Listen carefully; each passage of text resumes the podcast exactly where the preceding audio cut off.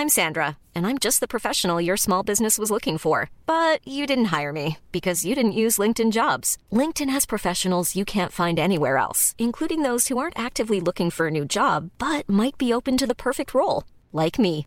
In a given month, over 70% of LinkedIn users don't visit other leading job sites. So if you're not looking on LinkedIn, you'll miss out on great candidates like Sandra. Start hiring professionals like a professional. Post your free job on linkedin.com/people today.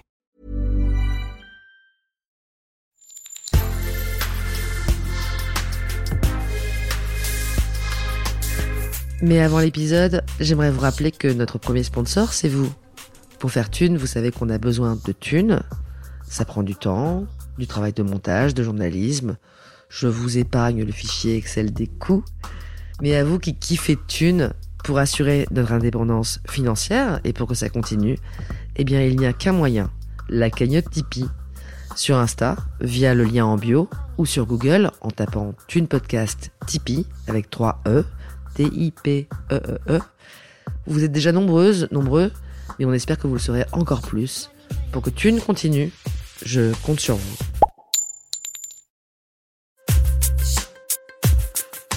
Thune, le premier podcast intime sur l'argent. J'ai l'impression que mon monde s'écroule. Alors, mon monde s'écroule à la fois, je suis très amoureuse et je suis euh, très heureuse dans cette nouvelle vie qui, qui démarre. Et d'un autre côté, je me dis, mais c'est pas possible, quoi. Je vais, je vais pas m'en sortir, en fait, euh, de ce truc-là. Finalement, euh, moi qui me disais que, que voilà, tout, tout ce que j'avais acquis financièrement, j'allais pouvoir, entre guillemets, en profiter, ben non, quoi.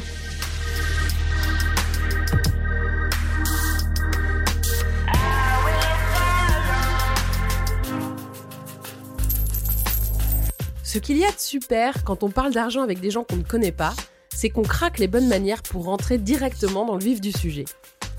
Aujourd'hui, Sophia livre tout de ses questionnements sur l'argent dans ses relations amoureuses. Il faut dire qu'elle a une certaine poisse, Sophia.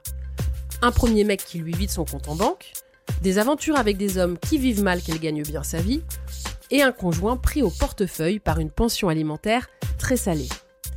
Et aujourd'hui qu'elle est à la tête d'une famille recomposée avec quatre enfants, la question de la répartition des finances est toujours un sujet. L'argent est-il, comme elle le dit, une énergie? En amour, où s'arrête le don et où commence la préservation de ses intérêts? Bref, la thune est-elle soluble dans le couple? Merci à Sophia pour ce témoignage hyper honnête et bonne écoute.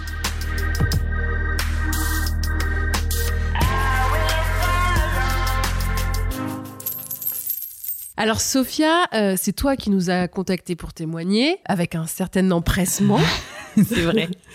et, et tu nous as dit, je suis en train de réaliser que ma vie entière est déterminée par des problématiques d'argent. Ouais, exactement.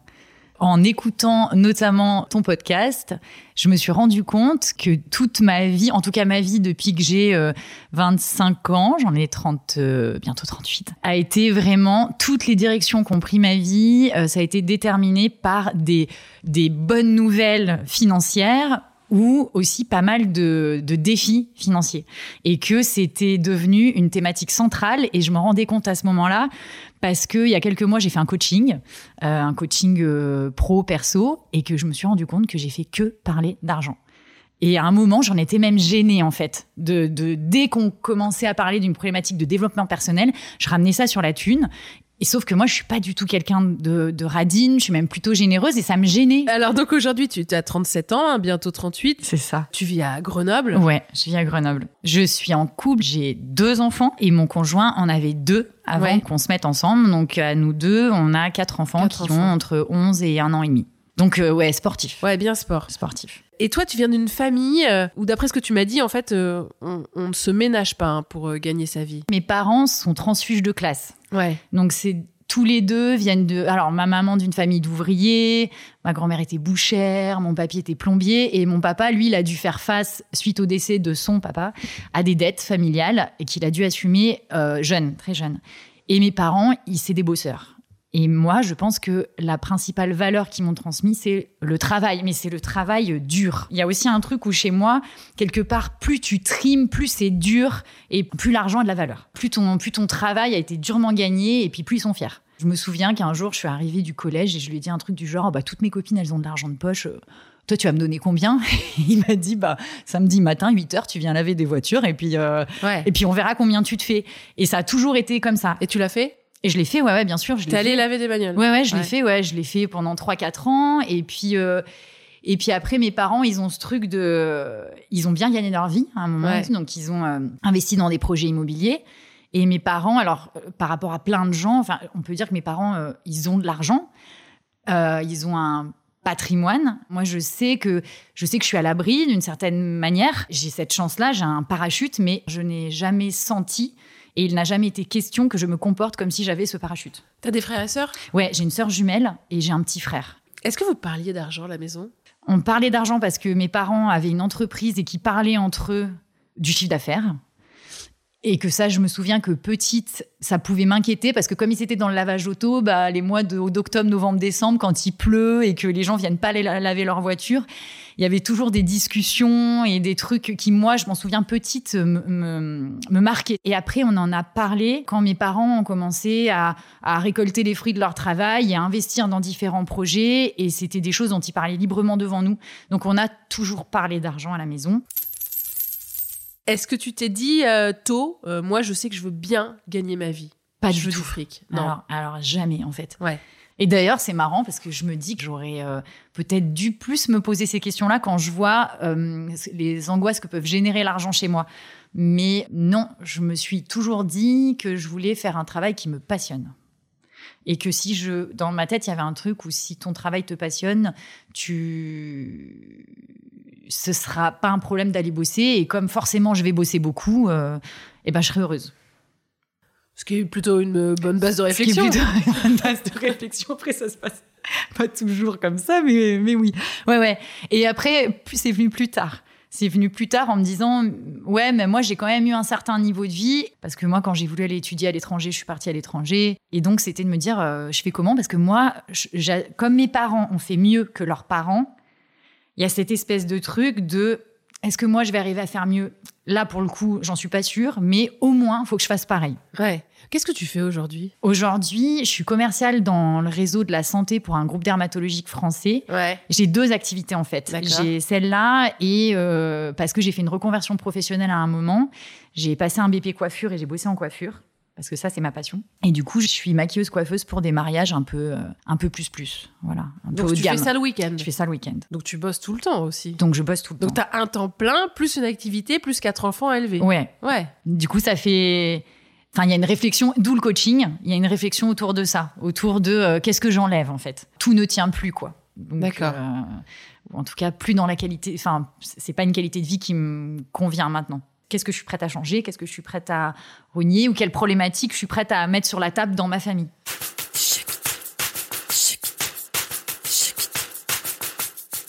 Commercial, tu travailles euh, aussi à ton compte. Est-ce que tu peux nous dire à peu près combien tu gagnes par mois? Alors, mon salaire net, hors prime, il est de 2224 euros.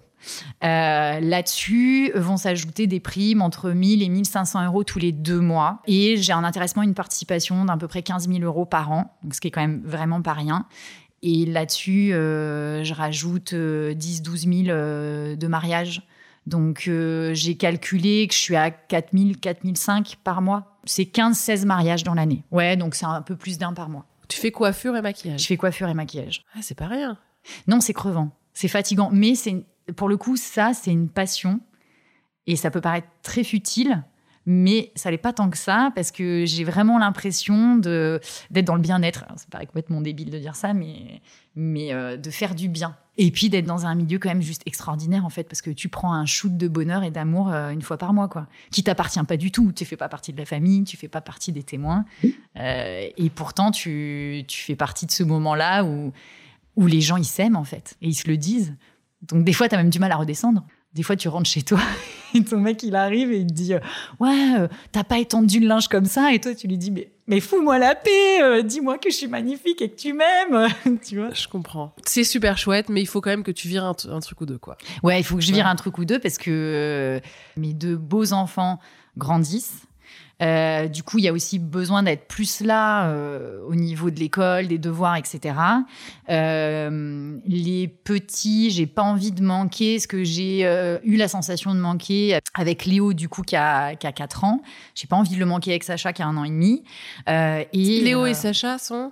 tes beaux-enfants? Ouais, non, c'est mes enfants. D'accord. C'est mes... Alors, il y a Gabriel qui a 11 ans, qui est mon Ouais, beau-fils, ouais. Nathan qui a 8 ans, qui est mon beau-fils aussi, et après euh, Léo et Sacha qui ont euh, 4 ans et 1 an et demi. Qui sont tes deux enfants Il faut enlever un truc aussi parce que, parce que la- l'année dernière, c'est aussi mon mec à moi qui a dit stop en fait, qui a dit est-ce que tu te rends compte que euh, on est déterminés tous par, euh, par ton rythme de travail, par ta fatigue, euh, euh, par tes obligations euh, et que même le week-end, j'arrivais pas, pas du tout à. Enfin, le week-end, en tout cas le dimanche ou en soirée, j'arrivais pas du tout à couper quoi. C'est la peur de manquer qui te fait courir? C'est la peur de manquer. Tu peux pas refuser. Et puis, on est une famille euh, recomposée du coup de quatre enfants et, euh, et du coup, c'est des charges. Il y a ce que tu veux leur offrir, il y a ce que tu prévois pour eux plus tard, il y a leurs demandes à eux. Euh, c'est pas du tout des enfants gâtés, mais euh, bah ouais quoi, ils sont quatre à manger, c'est quatre garçons. Il y a les activités, euh, en- les vacances. euh, on est à Grenoble, donc il y a les cours de ski et et, et donc donc j'ai l'impression que Faut qu'il faut prévoir. ouais. Voilà, il faut Mm. prévoir, il faut nourrir la bête, il faut avoir de l'avance. Donc tu sais jamais ce que demain te réserve. C'est un Oui. peu ça. C'est un peu demain tout peut s'arrêter. Donc si ça s'arrête, il faut au moins que j'ai le temps de voir venir quelques mois quoi. Ouais. Faut que tu aies de l'argent de Il côté. faut que j'ai de l'argent de côté. Petite fourmi. Exactement. Et ton, et ton conjoint? Le rapport à l'argent, pas du tout le même. Ouais. Euh, parce que lui, pour le coup, c'est un vrai de vrai transfuge de classe qui vient d'une famille où il n'y avait pas du tout d'argent. Enfance, enfance compliquée. Euh, lui, il a été, euh, il a été dans l'armée pendant un moment et quand il est sorti, il s'est formé. En fait, maintenant, il est chef d'entreprise euh, dans la construction. Euh, et, euh, et lui, il a ce truc de je retomberai toujours sur mes pattes. Il a confiance en la vie. Il a confiance en la vie et en plus, lui, il a une bonne étoile, quoi. Des fois, je rigole, je dis, mais toi, c'est ta bonne étoile, quoi. Donc, on n'a pas du tout le même, euh, le même rapport. Moi, j'ai l'impression de le ramener dans la réalité en permanence et lui, il, me détend. D'accord. Enfin, il essaye parce que, parce que te détendre en te disant détends-toi, ça a jamais détendu personne. C'est clair. Voilà. Et puis, le rôle de celui ou celle qui ramène à la réaliser, c'est pas le plus fun non plus, quoi. Non, non. Hein et en plus, la vie nous a aussi montré que j'ai eu quand même raison plusieurs fois. Donc il y a ce truc où des fois je suis tentée de lui faire confiance et puis tu sais j'ai le, le petit le petit bonhomme sur l'épaule qui te dit mais euh, attention la dernière fois il avait dit que euh, c'était pas grave et puis finalement on s'est pris les pieds dans le tapis. On va revenir un petit peu dans ton passé parce que euh, toi, tes soucis d'argent, finalement, ils sont un peu cycliques. Ouais, Hein? complètement. Euh, donc, quand est-ce que ça a commencé à être un peu compliqué? En fait, ça a commencé en 2012. J'étais très, très, très amoureuse. Euh, et, euh, et voilà, je m'étais installée avec mon copain de l'époque, avec qui on vivait ensemble. Et puis, euh, et moi, on, bossait tous les deux. Et en fait, on, on avait passé quelques années plutôt sympas à profiter d'un rythme de vie plutôt cool. On avait un joli appart, on commençait à réfléchir à des projets, tout ça. En fait, ça se passe en deux temps. Lui, il voit que je me fais chier dans mon taf, en fait, que j'aime pas ce que je fais et que ça fait des années que je lui parle de faire de la coiffure parce que c'est vraiment ma passion. Et un jour, il me dit, mais on a l'impression, en fait, que toi, t'es quelqu'un qui arrive pas à faire ton coming out. Parce que, euh, parce que moi, mes parents, ils m'avaient toujours dit, euh, ma fille, tu seras pas commerçante, quoi. Tu seras dans un grand groupe, tu auras neuf semaines de vacances par an, euh, tu seras pas chef d'entreprise, enfin, voilà, quoi. Et forcément, coiffure, ça voulait dire euh, revenir à cette espèce d'artisanat où eux, ils ont beaucoup quand même euh, euh, galéré, même s'ils ont très bien gagné leur vie aussi, mais c'est dur, quoi. Et du coup, lui, il me dit ça, et je me dis, bah ouais, en fait, il a raison, et je, je lâche tout, et je fais un CAP coiffure. Pendant le CAP, j'ai le chômage, donc ça va. Et puis, et puis au mois de septembre euh, 2012, je rentre en BP. Et là, en BP, je deviens apprenti. Donc, je gagne euh, 700 euros. À cette époque-là, j'ai 26 ans, 27 ans. Ouais, t'es plus toute jeune. Non, je suis plus toute jeune et surtout autour de nous, les copains, euh, ils se marient, ils achètent. euh, moi, j'ai fait une école de commerce, donc euh, j'ai même des potes qui commencent à super bien gagner leur vie. c'était aussi un deal entre nous. Il m'avait dit, mais fais-le quoi, fais-le, je serai là quoi. Et pour le coup, j'avais pas du tout les mêmes inquiétudes avec l'argent. J'ai dit ok. Et donc, je rentre en BP au mois, au mois de septembre et le 10 octobre, on se sépare. Et euh, badaboum. Pas à cause de ça. Pas à cause de ça du Ah. tout. Euh, le truc classique, je découvre qu'il a quelqu'un d'autre et que euh, et, et du coup pour moi c'est c'est c'est voilà, il n'y a pas de retour en, en arrière et, et donc euh, et là que, que faire? Donc là je en fait je, je pars je pars de notre appartement et je vais entre guillemets me réfugier chez mes parents et je pars avec une gazinière qui était à mes parents. Voilà, je crois que c'était en fait c'était un peu le truc symbolique. Bon, je pars euh, comme ça parce qu'il était en déplacement. Comme ça, quand tu rentres, euh, ça te fait bien mal parce que tu vois que j'ai pris toutes mes affaires, enfin mes fringues. En fait, c'était juste mes fringues et la gazinière. Et puis en me disant, mais ensuite, euh, bien évidemment, on va avoir une discussion sur sur Next, quoi. C'est quoi la suite? Comment on, on partage entre guillemets bah, les meubles? À cette époque, on n'avait qu'une voiture qui était à son nom, mais on avait payé le crédit tous les deux. voilà. Vous aviez acheté. Et oui. Et, en fait, on n'a jamais eu cette discussion. Il coupe complètement les ponts avec moi. J'ai plus aucun moyen de communiquer avec lui. On a un compte commun qui est en fait mon compte à moi sur lequel il a procuration. Donc en fait, il a accès à toutes mes petites économies. Je dois avoir euh, 5000 euros sur mon compte, quoi. Entre le mois d'octobre et le mois de janvier, lui, il arrête de verser son salaire sur euh, ce compte commun, mais il continue à l'utiliser pour euh, toutes ses dépenses euh, de la vie, donc le loyer, euh, les prélèvements euh, de Canal+, l'assurance, la voiture. Parce que c'est lui qui garde l'appart. parce que c'est lui qui garde l'appart. Bah, lui, il sait bien que moi, je peux pas le récupérer puisque je gagne 700 euros. Et il y a un espèce de truc où, en fait, pour lui, c'est c'est normal. Je, je pense aujourd'hui, parce que ça a été un vrai traumatisme entre guillemets, mais je pense que il s'en est même pas rendu compte, quoi. Que lui, il était tellement dans son truc que il s'est même pas dit, mais là, je suis en train de la mettre dans une merde. Euh, pas possible. Et en fait, il me vide le compte. Il te siphonne tes 5000 euros. Ouais. Alors, euh, il doit me rester 1000 balles euh, au mois de janvier parce que un jour, le banquier m'appelle, qui me dit Est-ce que tu sais imiter la signature de ton, de ton ex Et je lui dis Oui. Il me dit Alors, tu viens, tu l'imites et on désolidarise les comptes parce que là, tu vas être fiché Banque de France. J'ai un, chèque euh, sans provision qui arrive sur le compte. Et, je, comprends que moi, il y a des choses que j'ai pas évaluées, c'est-à-dire que euh, moi, j'ai pas pensé à ce moment-là aussi que le fait que je parte de l'appart, que je laisse les meubles, que euh, la voiture, on les payait à deux, tu vois, mais que la voiture était à, son nom, qu'en fait, tout ça, ça se rattrape pas en deux mois, quoi. Que à un moment, t'as as mis une trésorerie, puis ta trésorerie, quand tu l'as plus, tu l'as plus. Et je me retrouve euh, littéralement en culotte chez mes parents, quoi. Je n'ai pas de voiture. Mes parents habitent à la campagne. J'ai que mes fringues et j'ai plus une thune. Et là, euh, c'est un peu descente aux enfers parce que parce que je suis en BP coiffure. Donc déjà, c'est un truc qui est pas du tout compris par mes potes, Euh, voilà. Euh, donc je sais que là, pendant deux ans, je vais gagner euh, 700 euros, qu'il faut que j'aille au bout. J'ai pas le choix, quoi. Je vais pas arrêter maintenant. euh, Enfin voilà. Et que ben du coup, ça veut dire que pendant deux ans, là, jusqu'à mes 29 ans, je suis chez papa, maman, dans la chambre d'amis, et mon père gentiment me passe son kangou euh, des années pop, dont les vitres ne se baissent pas, qui n'a pas d'autoradio. Voilà. Ouais. Et, et, et là, je me dis merde. Là, je me dis merde, ça va être très très long. C'est le déclassement. Ouais, c'est le déclassement. J'ai l'impression que je, je vais décevoir tout le monde. Ouais. Et puis, je l'assume pas en fait. Du coup, je coupe aussi un peu les ponts avec mes potes d'école de commerce à Paris. Parce que, je- en fait, je peux juste pas payer les allers-retours à Paris comme je faisais avant. En fait, j'en suis au stade où quand, euh, quand je vais quelque part et que j'ai- et qu'il y a un péage, j'ai peur que ma carte passe par. Donc, je pars toujours avec 20 euros en me disant, au pire, au pire, j'ai 20 euros et j'appelle mon père. Donc tu expérimentes ce que c'est d'être vraiment sans thune, Ouais. mais un petit peu tard, quoi. Ouais, un peu tard. Et en plus, parallèlement, j'ai ma sœur jumelle. Oui. Jumelle. Jumelle. Jumelle, qui, elle, Performe. qui elle performe dans son job, vient de s'installer avec son mec et euh, vit dans un superbe appart lyonnais avec un rooftop et tout. Et là, tu sais, t'as ce truc de dire, on est partis toutes les deux à l'instant T, l'heure H, le jour J, avec euh, les mêmes, enfin, même papa, même maman, même. euh, et merde, quoi. Et toi, t'es la jumelle Et loseuse. moi, qu'est-ce que j'ai fait, quoi? Mais elle va aller où ma vie, quoi? Ouais. Et là, je me fais une dépression, bah, je pense, Ouais. hein, je me fais une dépression de l'espace. Je passe ma vie à. Je passe ma vie à chialer. Ouais. Pendant deux ans. Je passe ma vie à chialer pendant un an.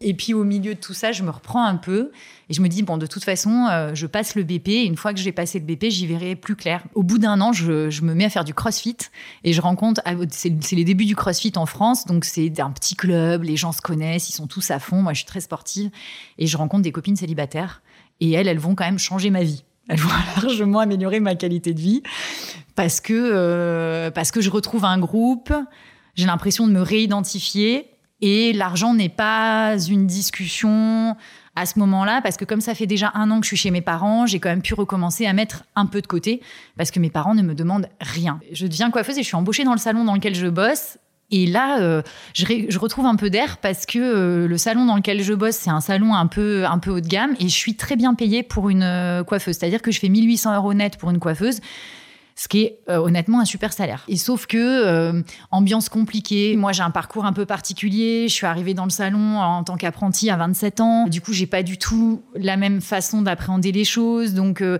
je pense qu'à un moment, ça crée des jalousies. et un soir, c'est trop pour moi et, et, je dis stop. En fait, je me sens c'est mon père qui me dit tu n'y retournes pas demain, quoi. C'est terminé, l'ambiance est, c'est pas possible, quoi. Tu peux pas te laisser marcher dessus comme ça. Et alors là, je me dis, ok, bah maintenant, euh, toutes les voies sont ouvertes. Maintenant il... maintenant, il faut que je gagne des sous. Là, ça devient un peu une revanche parce que je me dis, euh, à côté de ça, euh, moi, j'ai trop galéré. j'ai bien mangé ma rancœur par rapport à mon ex et tout. Et là, je me dis, il faut que je gagne de l'argent. Donc, en fait, je, j'ai deux, je, fais deux choix. Je, je vais postuler sur des postes de coiffeuse à Genève, puisque quand tu es frontalier, en fait, une coiffeuse, elle va gagner 3000, 3500 euros et puis elle, habite euh, à, la frontière et donc du coup c'est un peu jackpot. Euh, et parallèlement, je remets mon CV en ligne avec un double parcours sur LinkedIn, où je mets mon parcours d'école de commerce et mon parcours de coiffure. J'ai une offre d'emploi euh, dans un salon plutôt haut de gamme à Genève. Euh, et euh, je me retrouve avec deux offres d'emploi dans le domaine de la cosmétique, un vraiment purement coiffure et un dans la dermatologie euh, par un gros groupe. Et puis comme moi, en fait, je suis persuadée que je vais partir à, Genève, je dis à, la boîte dans laquelle je suis actuellement, je leur dis, bah en fait, votre salaire là, il est pourri. Ils me proposaient 40 à l'année, à l'année en en brut, ça en général, en, en brut, avec intéressement participation, voiture, etc., etc. Et je leur dis, euh, bah non, en fait, moi j'ai des propositions vachement plus intéressantes ailleurs. Donc non, je pars en vacances. Je pars une semaine en Crète avec mes copines célibataires là. Et quand je reviens, j'ai un message. Bon, bah on vous veut vraiment. Euh, on s'aligne avec l'autre proposition. 50. Euh, je pars à Paris pour prendre le poste. Ce poste, c'est un CDD, mais je sais que derrière, il se transformera si tout se passe bien en CDI. Et je suis attirée, voilà, par un peu la façade du gros groupe, etc. Et puis de me dire, putain, mais je vais vraiment gagner ça, quoi. Donc, euh, Mais en vivant à Paris. Mais en vivant à Paris. Avec l'idée que de toute façon, je resterai pas à Paris. Et puis parallèlement, en fait, c'est là que, que la, deuxième euh, activité se développe, c'est que en fait, en quittant le salon de coiffure, j'avais une cliente qui s'était fait planter par euh, par sa coiffeuse maquilleuse avant son mariage. Elle savait que moi, euh, j'adorais ça et puis que de temps en temps, je maquillais mes copines et tout. Et elle m'appelle, elle me dit Marie, est-ce que vous accepteriez euh, de me coiffer, de me maquiller pour mon mariage? Je la maquille, je la coiffe et en fait, il se trouve que c'est un gros mariage, que son mariage est publié sur des blogs et que les gens commencent à m'appeler. D'accord, mais ça, c'est à Grenoble? Ouais. Donc du coup, tu bosses à Paris la semaine et tu fais des allers-retours à Grenoble, à Grenoble le week-end. D'accord. Mais j'ai cette espèce de boulimie, je pense, de me dire, mais attends, c'est génial parce que j'ai mon taf régulier la semaine et le week-end, je fais du bonus, quoi. Ouais. Et, euh, et, euh, et dans ma tête, il y a une espèce de truc de revanche de me dire, euh, et puis, euh, en gros, je sais pas si je me suis pas dit je veux me faire de la thune, mais je me suis dit je veux, je veux me mettre bien quoi. Je veux avoir un joli appart avec des meubles. Enfin, ouais, j'ai pas pu recevoir de potes chez moi parce que j'étais mes parents chez mes parents pendant trois ans à un âge où t'es pas habitué à faire ça. Et donc je me mets à bosser ouais euh, semaine et week-end. Sauf qu'au bout d'un an et demi, je redescends à Grenoble. On me propose un poste, euh, le même poste que j'avais à Paris, mais à Grenoble. Formidable. Donc génial. Pour, pour moi, c'était jackpot et je le savais parce que c'était ce que j'avais en tête depuis le départ. Et là, il se passe ce que je m'étais dit, je me mets bien. J'ai 96 mètres carrés dans Grenoble, au dernier étage d'un immeuble, vue panoramique sur les montagnes, euh, un immeuble comme j'aime bien, moulure, euh, parquet, machin. Et euh, je me paye mes meubles, enfin, je me fais un appart. c'est pas clinquant, mais c'est aux petits oignons, c'est pour moi, quoi. Tu l'achètes? Non. Non, non, mais en me disant justement, euh, la prochaine étape, c'est euh, acheter. Oui. C'est une période cool parce que. Euh, parce qu'en fait, que tu le veuilles ou non, quand tu gagnes euh, correctement ta vie, quoi, parce qu'à cette époque-là, je suis toute seule et je, ouais, je gagne 4000 euros par mois, je paye pas de voiture, j'ai, et eh ben, t'as l'impression que, t'as beau dire, c'est quand même, c'est léger, quoi Tu trouves que la vie est plus légère? Ouais, je trouve que la vie est plus légère. Il y a un seul truc qui me gêne, c'est que à cette époque-là, je rencontre des mecs et tous les mecs que je rencontre sont très gênés. Je- en fait, ça pose toujours un problème le fait que je gagne bien ma vie. Comment tu le sais ça? Comment tu le sens? Euh, Il y a deux façons. Soit c'est des mecs qui, je sens, profitent. Et ça, euh, alors est-ce que je suis psychopathe ou pas? Mais j'ai un espèce de petit warning parce que vu ce qui m'est arrivé 6-7 ans auparavant, euh, je me dis, attends, hors de question que je me fasse, entre guillemets, euh, réavoir. Ou alors, je sens que euh, c'est un problème parce que, euh, parce que socialement, euh, comme je gagne plus, ils ont besoin euh, un peu de m'écraser par exemple, c'est pas des gens euh, qui sont où je sens qu'ils sont spécialement fiers de moi. Il y a une espèce de petite compétition et c'est peut-être tacite, mais je le sens. C'est euh, euh, par exemple, bah moi j'ai des voitures de société. c'est- Elle n'est pas à moi la voiture de société, mais c'est vrai que bah, moi j'ai toujours des très belles voitures de société. Puis en plus j'ai de la chance. À chaque fois ils se trompent, ils m'envoient le modèle que j'ai pas commandé. T'as des grosses bagnoles. J'ai des grosses bagnoles. Et, et je sens que le dernier mec, quoi, qui est un gendarme, euh, qui est un gendarme en plus, euh, qui est dans des groupes un peu spécialisés et tout, mais lui, en fait, je sens qu'il a, il a besoin de me montrer que sa voiture, c'est la plus belle, quoi. Ah ouais, d'accord. Ouais.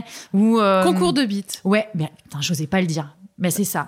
Qui est la plus grosse? Et c'est pas du tout genre ah, elle est super belle ta voiture et tu dois tu dois assurer, tu vois, pour avoir une voiture comme ça ou peut-être même pas, tu vois, mais juste je sens que c'est euh, bah non non, mais regarde moi aussi j'ai j'ai une super voiture et puis en société, ça va être euh, peut-être besoin de toujours parler d'eux et jamais de moi. Voilà, je le ressens pas comme ah c'est cool, j'ai une nana qui est indépendante qui bosse, c'est un avantage. Et c'est peut-être pas que par rapport à l'argent, c'est aussi par rapport à l'indépendance. Parce que euh, je pense que j'envoie le signal que j'ai pas besoin d'eux que si ça me va pas, en fait, je peux partir très vite, c'est pas un problème. Et ça, j'ai l'impression que les mecs que je rencontre à cette époque-là, ils sont pas calibrés comme ça. Ils ont besoin d'avoir le job, d'avoir la lumière. Mais je pense que moi, je règle, des... je règle un truc avec ça, quoi, là. Je pense que la vie, elle est en train de me dire, euh, meuf, c'est pas ton chemin, en fait. Faut changer de profil, en fait. T'as Tu déjà changé de boulot, maintenant change Maintenant, de type change, de mec. voilà, change de type Ouais. de mec, parce que ça va pas. Enfin, le mec, il doit être content, en fait, que tu Ouais. réussisses.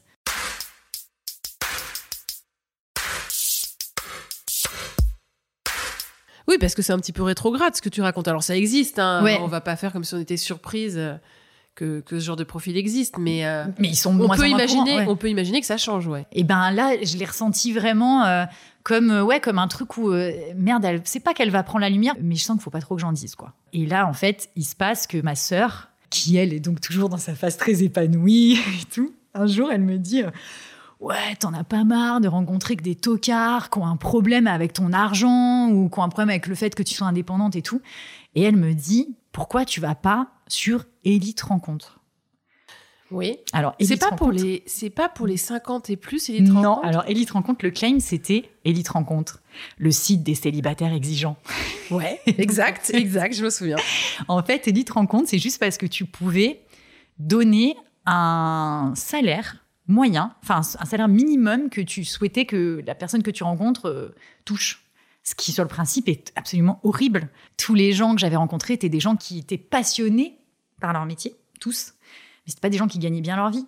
Et, euh, et je lui dis, mais c'est horrible ce que tu dis, mais tu te rends compte, mais vraiment, mais t'es une personne absolument vénale. Et elle me dit, mais en fait, ça n'a pas de rapport avec l'argent. Elle me dit, ça a un rapport avec l'indépendance. En fait, là, tu rencontres que des gens qui ont un problème avec l'argent. Bah, tu vas mettre un niveau de revenu et il y a deux choses. Un, déjà, il y aura pas de problème de compétition. Deux, le mec qui va sur un site et qui dit que sa nana, euh, il veut qu'elle gagne tant, c'est qu'il a pas de problème avec l'indépendance. Donc déjà, tu vas faire un tri. On, charge l'argent d'une autre mission, quoi. Ouais, complètement. On charge l'argent peut-être d'une mission d'indépendance, Ouais. de de- d'ouverture d'esprit, de Ok. euh, ma nana si elle est indépendante.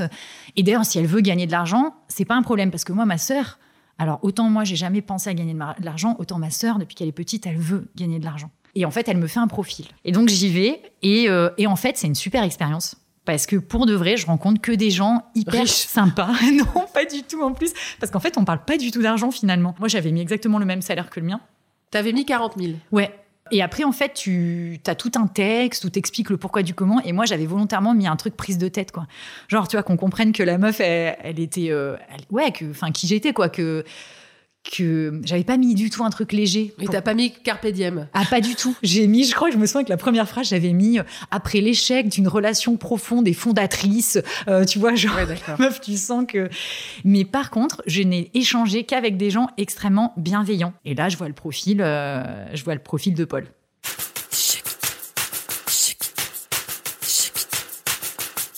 Je mets un petit coucou, quoi. Et il me répond, je crois, dans la soirée. Viens, on se voit, on se voit dimanche. Et j'en sais pas plus à ce moment-là que, ben, Que, que Il on a le s'appelle même Paul, salaire. il s'appelle- Paul. Et il a deux enfants. D'accord. Je sais qu'il a deux enfants parce qu'il l'a mis, il l'a mis sur, euh, sur son profil. Donc Paul, Paul, deux enfants, 40 000 euros par an. Ouais, ça, une grosse bagnole. Une grosse Une bagnole. grosse bagnole. D'accord. Euh, et moi, je me souviens que la veille, je rentre d'un mariage qui a été merveilleux à l'Alpe d'Huez. Il a neigé, mais de dingue. Je suis rentrée. Euh, tu sais, quand tu rentres, euh, tu, tu rentres et puis t'as roulé sous la neige et t'as le dos qui est trempé tellement t'as eu la flip, quoi. Et je suis à deux doigts de- d'annuler, quoi. Ouais. Et je me souviens que je prends mon mail pour lui dire, euh, bah, on fera ça une autre fois. Et là, je vois, euh, bon, bah, je suis déjà en route. Je me dis, merde. Bon, bah, j'y vais. Et je pense que je mets la tenue la plus euh, moche que je trouve, alors que je suis plutôt, euh, à cette époque-là, en plus, ultra coquette. Et je me dis, euh, sais, un peu McDo, quoi. Venez comme vous êtes. Donc, euh, je me maquille un peu. Ou mais- Nirvana. Ouais, c'est ça, t'as raison, c'est mieux.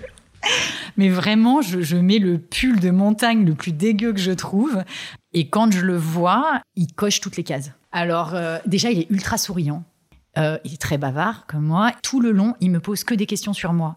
Et moi, ça fait des années que je suis avec des mecs qui parlent que d'eux. Il arrête pas de me dire, mais c'est dingue, t'as as vécu plein de vies, euh, t'as fait plein de trucs. euh. Et moi, j'ai pas l'habitude, en fait, qu'on me dise que, que en fait, c'est que, que, voilà, que ça peut être, que, que ça peut, que ma vie peut être intéressante ou quoi. Et donc, euh, première case de cocher. Deuxième case, c'est un chef d'entreprise. Il ressemble vachement à mon père, en fait. Il s'est fait tout seul, donc comme mon père. Euh, et puis, tu sens que chez lui, il y a des grosses valeurs, quoi. Il y a des, il y a des espèces de blocs, quoi. Il a des principes et il bougera pas. Et puis, il me parle de ses enfants. euh, voilà, c'est la prunelle de ses yeux. euh, voilà. Et pour en revenir à la voiture, quand il me raccompagne, quand je le raccompagne à sa voiture, il a une grosse bagnole. Voilà. Et toi, ça te fait plaisir, ça Et ben ouais, tu sais ce qui me fait plaisir, c'est que c'est pas tellement la grosse bagnole, c'est que je me dis, Ah, en fait, ça c'est un mec qui s'assume et c'est un mec pour qui je ne vais pas être une épaule. Est-ce qu'il a une plus grosse bagnole que la Ouais, tienne il a une plus grosse bagnole Donc que la c'est mienne. ça qui te fait largement. plaisir. Ouais, T'es ouais. contente. Ouais, je suis contente parce que je me dis, euh, bah en fait, euh, ce mec-là, là, si ça le fait, ben ce sera vraiment quelqu'un sur qui moi, pour une fois, je pourrais me reposer.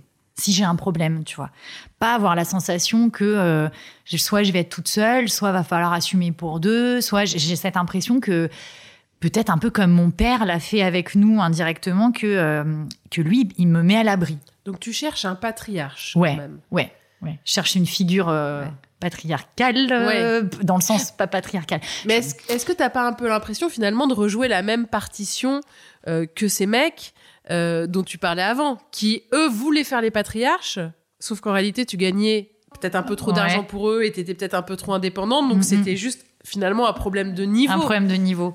Euh, alors, pas complètement, parce que il est absolument hors de question, en fait, que euh, qu'on fasse pas 50-50 dans absolument tout dans notre vie. Ouais. Mais quelqu'un qui a réussi, on a le même âge, et quelqu'un qui a réussi à son âge, je me dis, c'est forcément quelqu'un qui est, euh, qui est ultra débrouillard, quoi, et qui aura pas besoin de moi.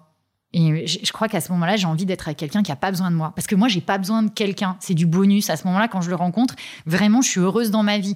Je, ouais, je suis célibataire. Je préférais pas être célibataire, mais en fait, ma vie, elle me va, quoi. Je suis fière de ma vie à ce moment-là. Donc euh, oui, ça aurait été complètement vrai si je m'étais dit génial, je vais arrêter de bosser. Donc ouais, il coche toutes ces cases-là. Et en plus, il m'explique que euh, sa femme l'a quitté il y a plus de six mois. Bon, de toute façon, ils étaient plus amoureux vraiment, et du coup, euh, ça se passe bien. euh, et euh, voilà, et c'est une histoire de, de, de pas grand-chose avant que tout soit réglé et qu'il déménage et que euh, chacun fasse sa vie de son côté, quoi. Donc, Super. bah super. Donc t'as un boulevard. Bah ouais, j'ai un boulevard. J'ai- Je me suis jamais imaginée belle-mère. Ouais. Mais bah, surtout que moi je suis pas maman, donc mais je me dis que ça va être facile et que et que quelqu'un qui a des enfants, c'est quelqu'un qui voudra des enfants aussi et, et donc ça me fait pas peur. Voilà, je me dis allons-y.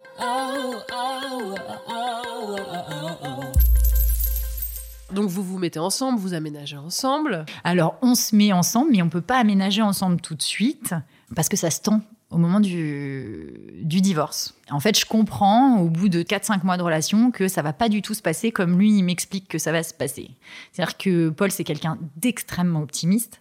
Moi, je dis que c'est un optimiste forcené. Donc, il m'explique que tout va bien, mais je comprends que non, que ça va pas du tout être le cas parce que lui, il est euh, dans un schéma familial très à l'ancienne pour le coup. Lui, en fait, euh, il est avec euh, du coup la maman de ses deux enfants depuis depuis quasiment dix ans et et en fait, elle, elle a toujours bossé à, je crois, à mi-temps ou, à temps partiel et c'était un peu prédit entre eux que c'était lui qui, euh, en fait, je crois qu'elle lui disait, euh, moi, je parie sur le bon cheval. Genre, en gros, euh, bon bah, c'est toi qui, c'est toi qui ramène l'argent.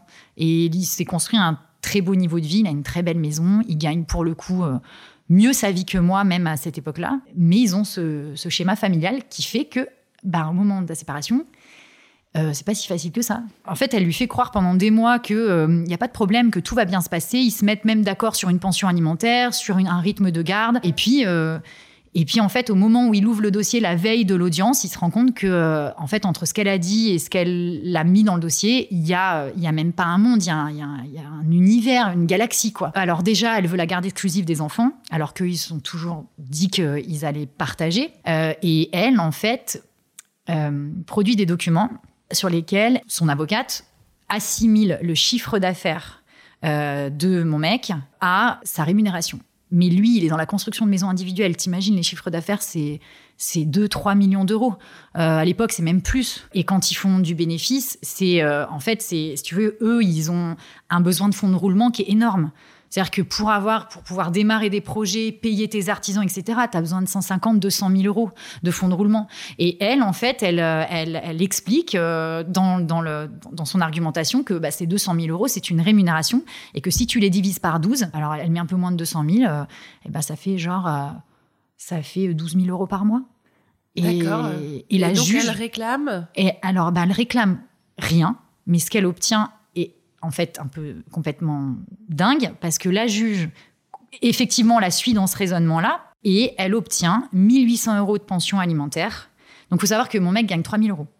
1800 euros de pension alimentaire, à lui de payer le crédit de la maison dans lequel elle est. D'accord. Euh, à lui de payer les impôts.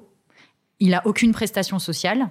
Euh, et en fait, euh, bah, une fois que tu avais 1800 euros, 1200 euros de, de, crédit maison, 500 balles d'impôts, bah, tu n'as bah, plus rien.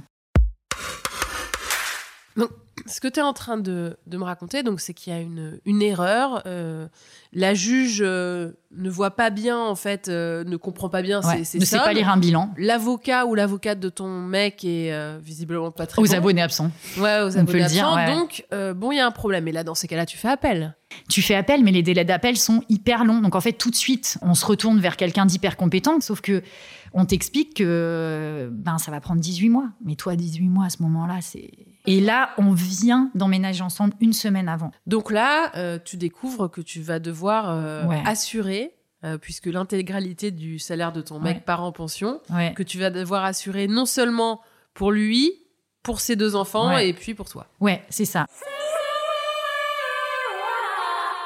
Alors moi, j'ai un espèce de truc où le monde, j'ai l'impression que mon monde s'écroule. Alors, mon monde s'écroule à la fois, je suis très amoureuse et je suis euh, très heureuse dans cette nouvelle vie qui, qui démarre. Et d'un autre côté, je me dis, mais c'est pas possible, quoi. Je vais, je vais pas m'en sortir en fait euh, de ce truc-là. Finalement, euh, moi qui me disais que, que voilà tout, tout, ce que j'avais acquis financièrement, j'allais pouvoir entre guillemets en profiter, ben non quoi. Et puis euh, puis on en connaît tous des histoires de divorce qui ont duré pendant des années. et je me dis mais merde, ça va durer combien de temps quoi? Parce qu'après tu, tu fais vite tu te fais vite un film. Tu te dis, mais attends, mais nous, on voulait un enfant, mais on le met où l'enfant là-dedans Si moi, faut que je travaille comme une dingue. Et à la fin décembre, son associé quitte la société et il se rend compte que son associé euh, a, piqué dans la caisse en fait et, qu'il a plus de fonds de roulement. Donc plus les 150, 200 000. Ouais. Donc là, c'est la bérésina financière. C'est ton cauchemar. Ouais, là, c'est c'est mon, mais exactement, c'est mon cauchemar. Là, c'est la bérésina financière.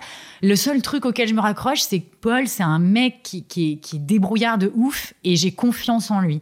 Donc, je sais, je sais que sur le, sur le long terme, entre guillemets, on va y arriver. Mais il faut tenir. Mais faut tenir quoi. Il se passe un an et demi où en fait je fais un mois, je fais un peu blackout. Et je me dis de toute façon là le but c'est on va pas se poser de questions, c'est que moi je vais bosser, je vais assumer, lui il va il va s'occuper de, de, de, sauver sa boîte et, euh, et de récupérer les, les enfants. Euh, et donc il va, on va s'occuper de ça. Et, et moi je vais gérer le côté financier.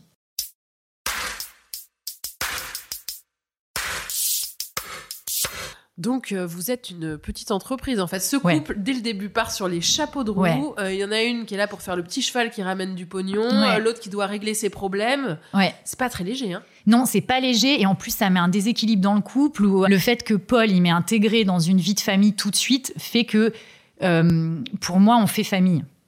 Et donc euh, donc je peux pas faillir en fait. Faut que je sois là pour lui parce que moi je pourrais dire je m'en vais en fait aussi ou je pourrais dire je sais pas chacun reprend ses billes ou quoi mais non, c'est pas possible. Mais sauf que tant que t'es dedans, pour moi c'est pas un problème. C'est quand on commence à en sortir que finalement tu te mets à faire les comptes. C'est-à-dire, quand on commence à en sortir. Ben, c'est-à-dire que donc ça, ça dure un an et demi. Euh, donc moi, je bosse toujours euh, week-end et, euh, et, et, et semaine. Euh, Et et Ton on, niveau de vie doit baisser. mon niveau de vie rien. baisse carrément. On part pas en vacances, on part pas en week-end. euh, Et puis il y a les frais d'avocat derrière aussi. Et euh, comme par miracle, un an et demi après, à Noël, moi je suis enceinte, euh, je suis enceinte de Léo. Je suis enceinte de six mois et il m'appelle et je me souviens que euh, qu'il me dit au téléphone ça y est c'est bon c'est bon ça veut dire on a la garde alternée Ah, et donc ça, pour moi, c'était le truc le plus important parce que je le voyais dépérir dans ce truc où il voyait pas ses enfants. Euh, et il me dit, et en plus de ça, on a un accord sur la garde et sur la pension. Et donc la pension va faire 1800 euros pendant encore 4 mois, 1000 euros, ça coïncide avec la naissance, de notre enfant, et 4 mois plus tard, 600 euros. Entre-temps, ils ont vendu la maison et, euh, et, elle, elle s'est relogée ailleurs. Mais elle, elle, elle a quand même bénéficié pendant ces un an et demi d'une certaine euh, opulence, parce qu'en plus, nous, faut savoir qu'on recevait ses relevés de banque. Donc c'était juste un sketch. Parce que nous, on galérait. Et elle, elle, elle avait les 1800 euros de pension. Elle touchait, je crois, 300 balles de la CAF. Elle avait des allocations de mère isolée. En fait, on avait calculé qu'elle touchait 2800 euros. Et, euh, et alors, elle partait faire des spas, des machins, des trucs. Moi, je pense qu'elle se reconstruisait. Mais toi, de l'autre côté, quand tu tires la langue et que euh, ça te... C'est dur, Ouais, quoi. c'est dur. C'est dur. Et euh, donc, donc, on a cet accord-là à Noël et on se dit Oh, super, quoi, super, on va, On va respirer. on va respirer. Et, et c'est là que moi, je commence à faire les comptes. Notre fils naît et on récupère euh, du coup la garde alternée aussi des enfants. Donc, c'est vraiment une vie d'un coup de famille ultra remplie, machin. Et puis, baby clash. Pour ceux qui connaissent, Léo est un bébé RGO, donc qui ne dort pas, qui passe les cinq premiers mois de sa vie à, à- à hurler. À son- reflux. Voilà, le, bon petit reflux qui te, qui te fait, euh, qui t'épanouit dans ta maternité. Et, euh, et en fait, euh, ben, Paul est hyper concentré sur sauver sa boîte, donc il est vraiment pas là. C'est quelqu'un sur qui je peux compter de manière complètement infaillible, et là, il est pas là. Et du coup, j'ai une espèce de rancœur. Et dans cette rancœur, je me dis, mais en fait, je suis en train de me faire avoir, quoi. Enfin, moi, j'ai trimé pendant deux ans, euh, j'ai mis tout le monde à l'abri, et puis lui, bah, il est pas là quand j'ai besoin de lui, et, euh, et en plus de ça, il m'a jamais dit merci. Ah, Donc il y a un espèce de truc de, de reconnaissance. Et quand Léo a 10 mois, euh, je pars un mois chez mes parents. On est à deux doigts de la séparation, quoi. avec le bébé sous le bras. Ouais. Et il t'a jamais dit merci. Et ça, c'est c'est embêtant? Ouais, alors c'est embêtant parce que quand on en parle, en fait, il y avait deux trois trucs. C'est que il y a ce que ce que moi je, enfin ce à quoi moi je contribuais dans le quotidien, qui était franchement à peu près tout au, départ. Et puis après, je l'avais aidé ponctuellement euh, pour euh, voilà des, frais d'avocat ou d'impôts, etc. Et euh, et en fait, j'avais compris qu'il les avait jamais notés.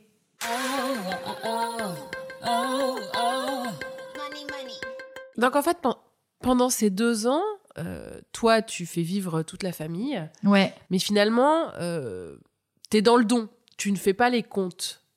Oui, mais injustement, en me disant, moi, je suis dans le don, mais lui, il va compter. Pas pour me les rendre, mais pour me dire, pour, je sais pas, peut-être besoin de quantifier. Et c'est un procès injuste que je lui faisais, hein, parce que, parce que moi, je me dis, bah, moi, je suis dans le don, mais lui, euh, lui, il va quand même noter, quoi. Et du coup, quand, euh, au moment où je pars avec Léo chez mes parents, qu'on a besoin de, de respirer euh, pour pouvoir se reparler, je me rends compte qu'il y a quand même un truc au niveau de l'argent que j'ai besoin d'entendre merci, en fait. Il m'a dit souvent, parce qu'on en avait une ou deux fois parlé et il m'avait dit Mais je serais pas avec toi si, tu n'étais pas quelqu'un de généreux, si tu n'étais pas comme ça, si tu avais commencé à faire des comptes. Sauf que moi, je trouve que c'est facile de dire ça. Enfin, il y a un côté où je me dis Bah ouais, mais bon, quand c'est pas toi qui partage, euh, c'est hyper facile, quoi. C'est un peu les gens qui sont pour le partage, mais que les autres partagent, quoi. Pas trop eux, tu vois. Et donc, je me dis Bah ouais, c'est facile. Et il y a un truc en moi où je me dis Bah c'est pas évident, en fait. Je serais pas une mauvaise personne si j'avais pas voulu à ce moment-là. Euh, euh, donner ou partager. Et donc, il y a un truc qui me dérange là-dedans. Je me dis, bah, quand même, il n'a pas le droit de me dire ça. Tu voudrais qu'il reconnaisse un petit peu peut-être l'ampleur du sacrifice. Et euh, cette conversation, pourquoi est-ce que tu l'as pas simplement en lui disant, écoute, ce merci m'a manqué, euh, voilà tout ce que j'ai donné, voilà pourquoi je me sens aujourd'hui lésée eh ben, je l'ai pas parce que je crois qu'à ce moment-là, il y a un truc chez moi où j'ai pas du tout démystifié l'argent euh, dans la famille recomposée à ce moment-là et où j'ai l'impression que lui parler comme ça, ce serait faire offense à notre amour et à l'amour que je porte à ses enfants. C'est sale. Ce serait vraiment mettre de l'argent là où il y a que de l'amour. Donc, euh, tu vois, ce serait tirer sur l'ambulance.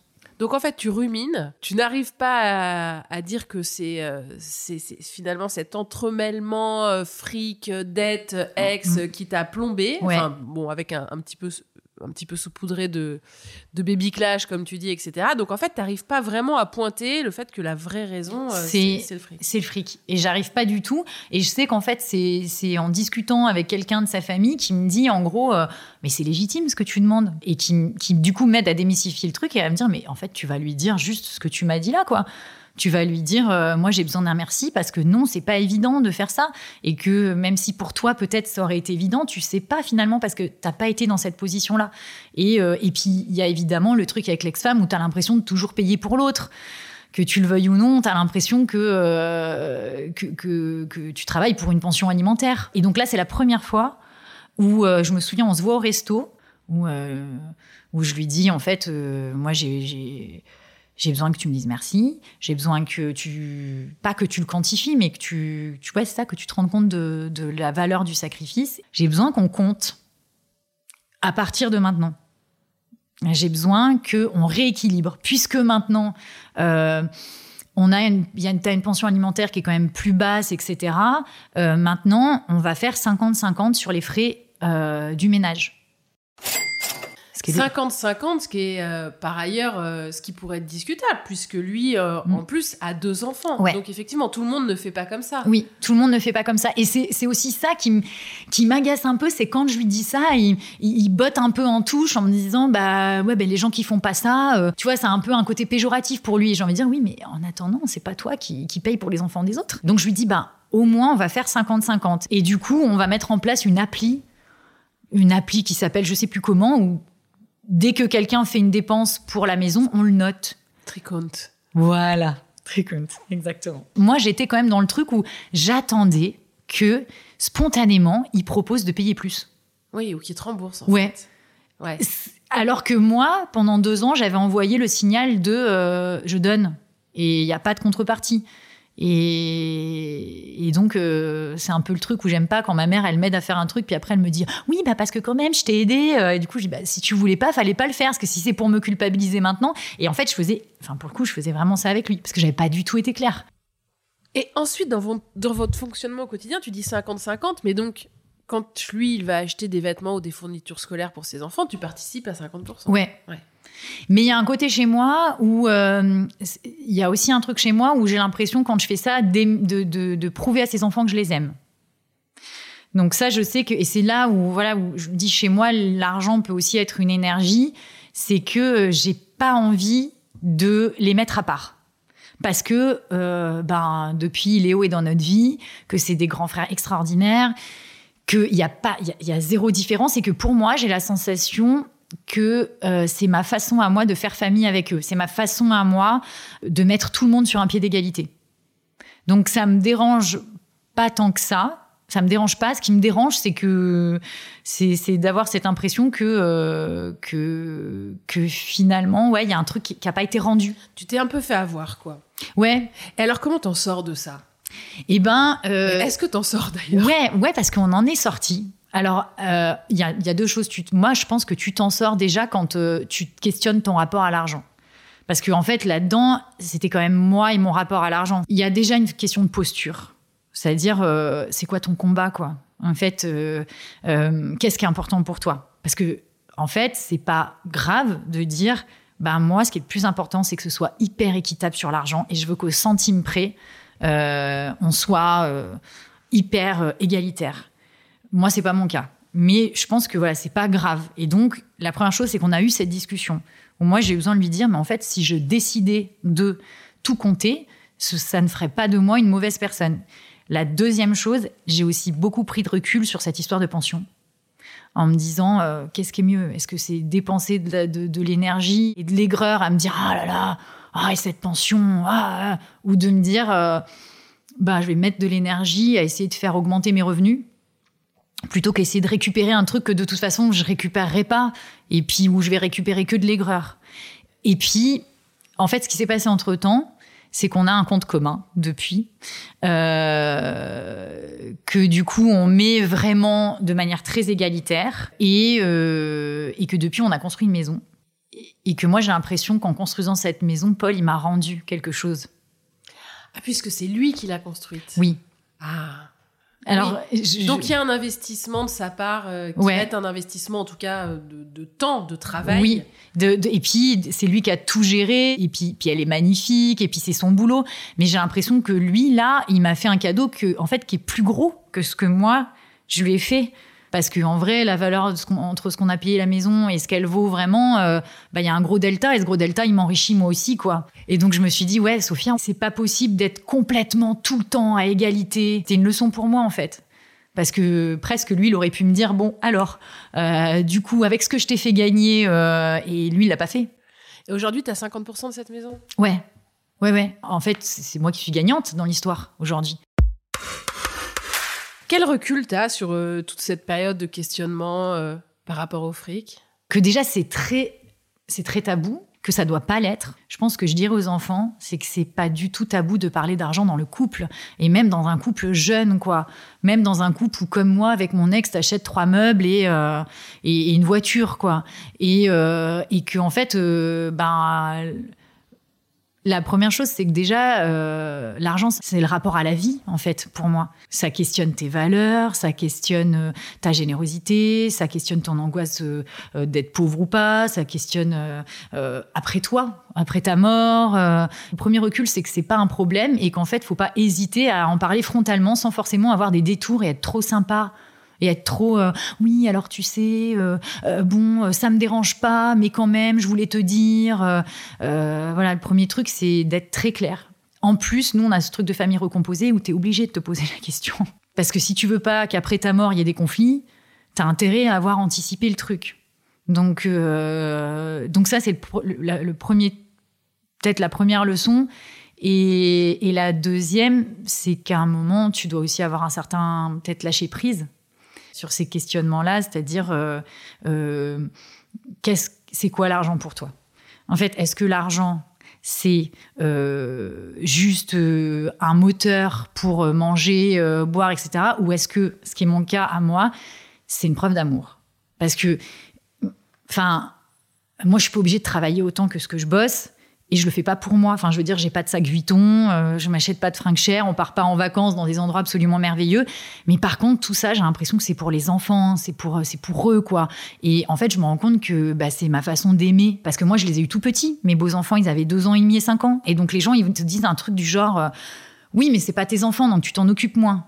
Et donc, moi, je leur dis, mais comment tu t'en occupes moins, du coup Tu consoles, t'essuies les larmes, mais que d'un côté, tu cuisines un plat mais à moitié, tu fais le devoir mais que la moitié de l'exercice. Enfin, c'est pas possible quoi. Et, pour moi, c'est pareil sur l'argent. C'est de dire, bah, moi, ma façon de leur montrer, de, faire famille et de, de, faire que cette fratrie aussi, elle soit saine, c'est que tout le monde soit traité pareil. Aujourd'hui, qu'est-ce qui te manque pour vivre mieux? 2000 euros Euh, Peut-être plus euh, une visibilité, une sérénité, parce que moi j'ai des revenus où il y a beaucoup de primes. euh, et où euh, les choses sont conditionnées par rapport à un volume de travail aussi en mariage. Et je me dis, j'aimerais bien un truc un peu, euh, peut-être un peu fonctionnaire, tu vois. Un peu, tu fais ton boulot et tu sais que tous les mois, tu as un truc qui arrive. Moi, c'est très cyclique, en fait. Vous gagnez combien à deux là en ce moment Lui, de toute façon, il gagne 3000 et, et moi, je gagne 4000, 4005. Oui, euh, donc c'est quand même un beau salaire. bah, c'est euh, un, un super ouais. salaire.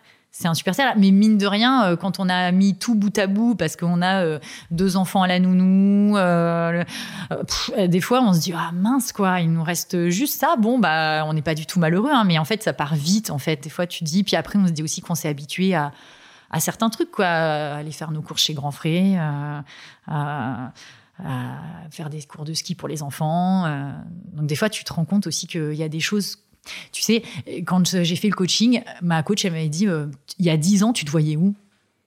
Et en fait, euh, c'était la meilleure question de tout le coaching, parce que je lui ai dit, ben là, je me voyais là, je me voyais avec une maison, des enfants, Une vie bourgeoise. une vie bourgeoise. Et, et du coup, ça a été un espèce de, une prise de conscience pour moi de me dire, bon, déjà, euh, je sais que c'est très à la mode, mais gratitude, quoi. Enfin, en fait, tu l'as fait, quoi. En fait, faut, faut profiter, faut être heureux.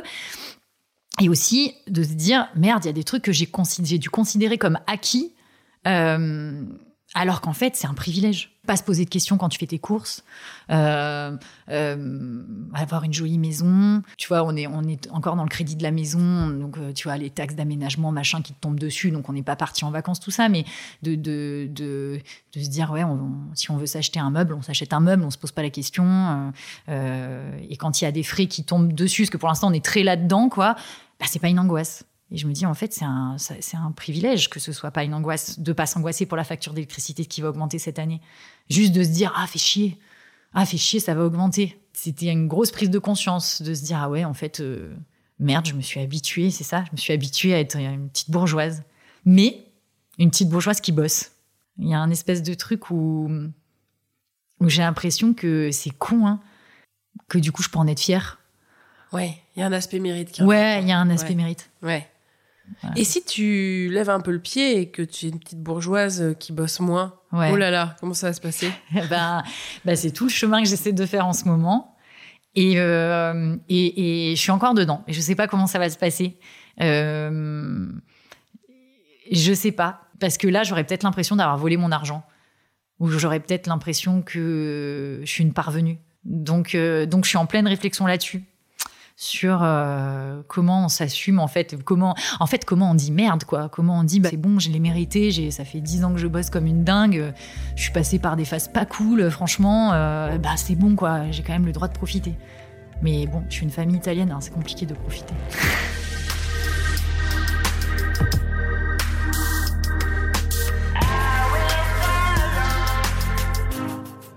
C'était un épisode de Thune, un podcast de Laurence Velli et Anna Borel. Cet épisode a été réalisé par Laurence Velli et monté par Bastien Bironneau.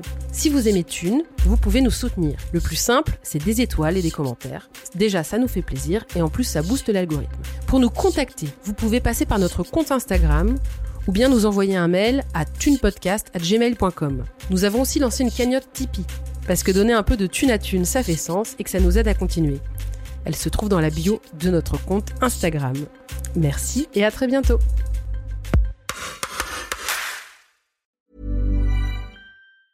Mom deserves the best, and there's no better place to shop for Mother's Day than Whole Foods Market. They're your destination for unbeatable savings, from premium gifts to show-stopping flowers and irresistible desserts. Start by saving 33% with Prime on all body care and candles. Then get a 15-stem bunch of tulips for just $9.99 each with Prime. Round out Mom's menu with festive rosé, irresistible berry chantilly cake, and more special treats. Come celebrate Mother's Day at Whole Foods Market.